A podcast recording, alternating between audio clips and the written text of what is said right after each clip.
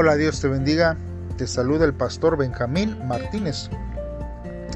Este día, eh, domingo 19 de marzo, hermanos, vamos a estar meditando en el primer libro de Samuel, en el capítulo 25 del versículo 1 al versículo 13. El libertinaje conduce a la crisis es el título de este día.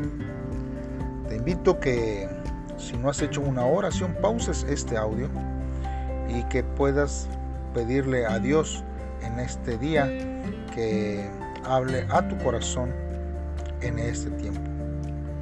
Si ya lo hiciste así, pues entonces hermanos, vamos a escuchar lo que la palabra de Dios dice. La palabra de Dios dice así. Cuando Samuel murió, todos los israelitas se reunieron para llorar su muerte y sepultarlo en Ramá, que era la ciudad donde habían nacido.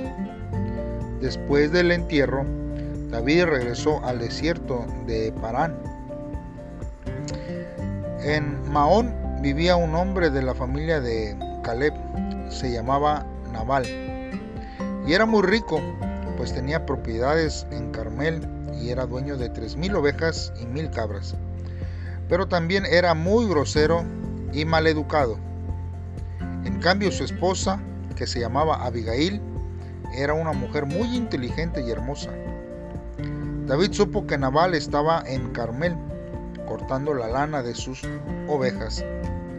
Así que envió a diez de sus ayudantes para que saludaran a Nabal y le dijeran de su parte, que Dios te bendiga y que siempre le vaya bien a tu familia, que cada día tengas más propiedades. Aquí en Carmel, tus pastores han estado entre nosotros y nunca les hemos hecho ningún daño, ni les hemos robado nada. Pregúntales y verás que digo la verdad. Me he enterado de que tus pastores están cortándoles la lana a tus ovejas y que por eso estás haciendo fiesta. Yo te ruego que nos des lo que sea tu voluntad. Te lo piden humildemente estos servidores tuyos y también yo, David, que me considero tu hijo. Los ayudantes que envió David le dieron a Nabal este mensaje, pero él les contestó, ¿y quién es ese David, hijo de Jesé? Seguramente ha de ser uno de esos esclavos que huyen de sus amos. ¿Por qué le voy a dar la comida que preparé para mis trabajadores a gente que no sé ni de dónde viene? Los ayudantes regresaron a donde estaba David y le contaron lo sucedido. Entonces David les dijo a sus hombres, preparen sus espadas. Y tomando sus espadas, David y cuatrocientos de sus hombres se fueron a atacar a Nabal, mientras doscientos de ellos se, se quedaban a cuidar lo que tenían. Muy bien hermanos, pues vamos a estar meditando en estos versos de la palabra de Dios. Bien hermanos, primero vemos aquí, hermanos, que eh, esta, esta historia inicia o estos versos inician con la muerte de Samuel. La Biblia nos dice que Samuel muere en una buena vejez, hermanos.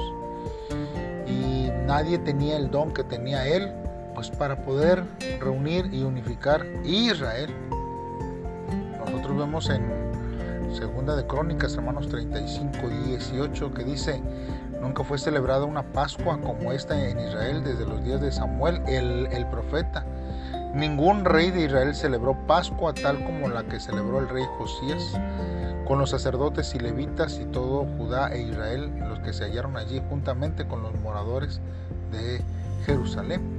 Entonces, hermanos, su fama y la popularidad, hermanos, era nacional Aún en su muerte, hermanos, la nación se sintió motivada a reunirse alrededor de su cuerpo muerto. Tenía nombre de poder orar, hermanos, pues Samuel significa oído por Dios. Y también, hermanos, podían, hermanos, eh, recibir una contestación de parte de Dios dentro de este, su su trabajo que Samuel tenía.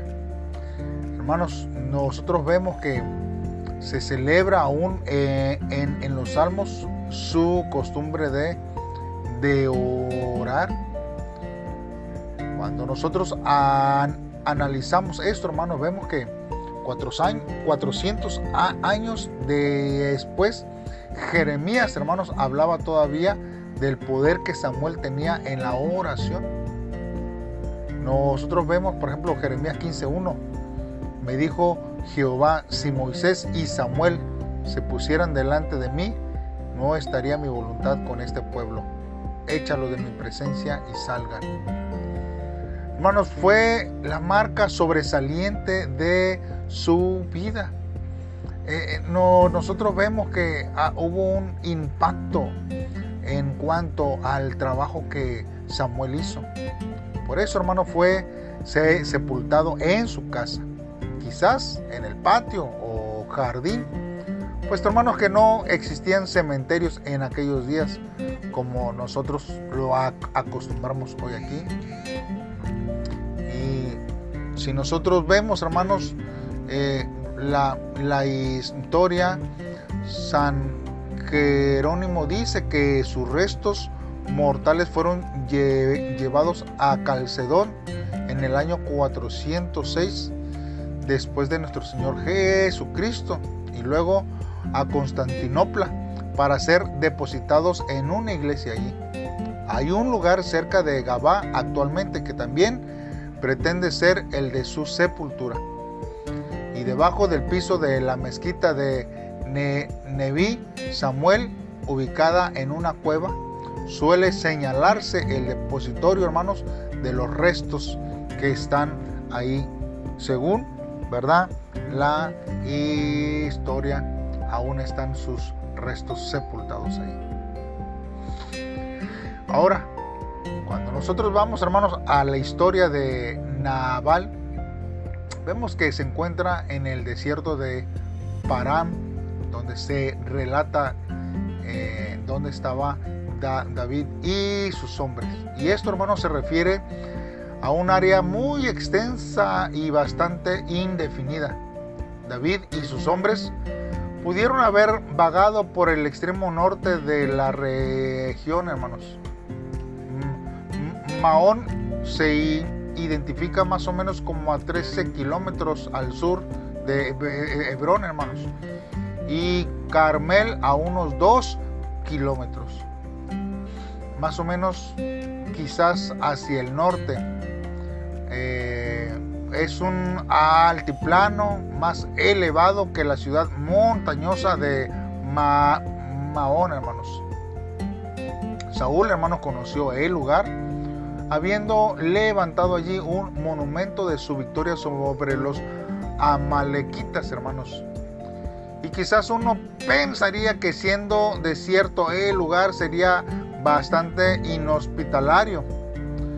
Pero hermanos, hay unos argumentos por ahí acerca de los historiadores que eh, describen el, el lugar como un valle hermoso y bien regado. Ahí, hermanos, hay abundante agua que sale de un manantial y el lugar, hermanos, hubiera podido mantener más ganado que los tres mil ovejas y las mil cabras que Naval tenía en ese tiempo. Ahora, Naval, hermanos, era un hombre del clan de Caleb, el famoso espía que actuaba, hermanos, con este fe, donde nosotros vemos en Josué capítulo 14 que dice, y mis hermanos, los que habían subido conmigo hicieron desfallecer el corazón del pueblo, pero yo cumplí siguiendo a Jehová mi Dios. Y el versículo 14 dice, por tanto Hebrón vino a ser heredad de Caleb, hijo de Jefone, Ceneseo, hasta hoy, por cuanto había seguido cumplidamente a Jehová, Dios de Israel. Entonces, hermanos, eh, Naval era eh, parte del clan de Caleb, hermanos, que había pedido esa tierra y se había apoderado de ella por fe. Pero Naval, hermanos, no seguía el ejemplo de Caleb. El nombre Naval, hermanos, quiere decir insensato, puesto que hay otras palabras hebreas que también se traducen igual. Y cabe decir aquí, hermanos, que Naval describe una conducta insensata, o sea, una de malas condiciones y acciones que él tenía. No es que le faltara el intelecto, sino que se portaba mal, hermanos.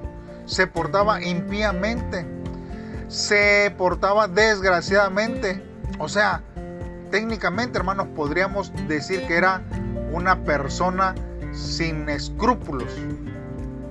En el verso 3, hermanos, lo, lo describe como alguien brusco, severo, duro, maleducado, de malas acciones y de malas obras.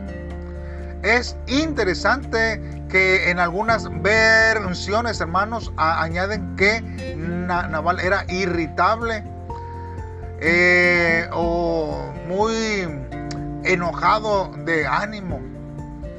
Y aquí, hermanos, vemos que en el original usa la palabra cubos, que significa, hermano, perro. Cubos con K y con V.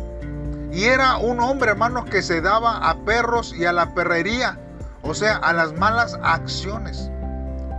Obviamente, hermanos, David no sabía esto.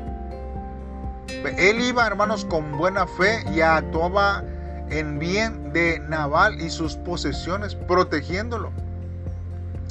Y cuando llega, hermanos, el tiempo de esquilar las ovejas, siempre, hermanos, ese tiempo servía como un tiempo de fiesta. Generalmente, hermanos, se proveía comida y bebida y había gozo y prevalecía por el agradecimiento de haber cosechado un buen producto.